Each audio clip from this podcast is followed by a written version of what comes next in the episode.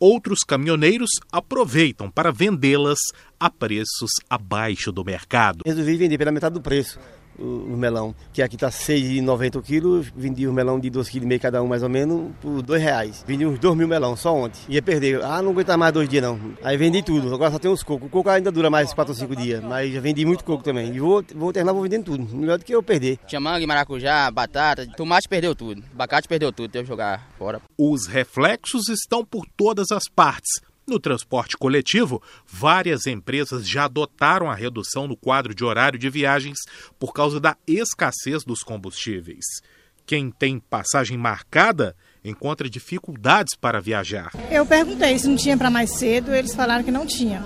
É complicado, né? Porque a gente marca um horário para ir embora, chega aqui, não tem ônibus tem que ficar esperando muito tempo. Faltam combustíveis até mesmo nos aeroportos e vários voos estão sendo cancelados.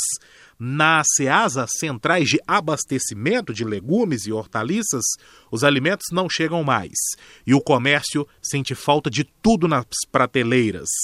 Os supermercados limitam o número de unidades por produto vendido. Além disso, a produção de frigoríficos está paralisada pelo interior do Brasil, as perdas com a produção de leite nas fazendas aumentam ainda mais. São milhares de litros jogados fora nas últimas horas. Nos postos de combustíveis, centenas já fecharam as portas.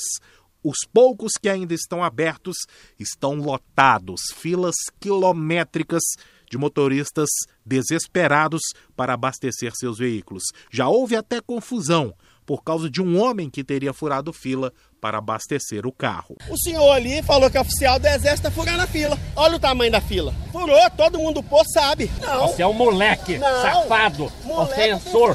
Na, rede, na via pública, eu estou na Aqui, via pública dentro tem, do meu carro. Uma hora e meia que ela deixou meu filho na escola e está esperando. E ninguém mais aguenta a alta de combustíveis no Brasil. É um absurdo, 4,29 um, um litro de álcool, não tem jeito, ainda não aceita crédito, não aceita nada. Estão explorando o cidadão brasileiro. O povo brasileiro pede socorro, gente, nós não estamos aguentando isso que estão fazendo com o nosso país. É revoltante o um negócio desse. Os governos estaduais e municipais também já estão dando ponto facultativo para os funcionários públicos.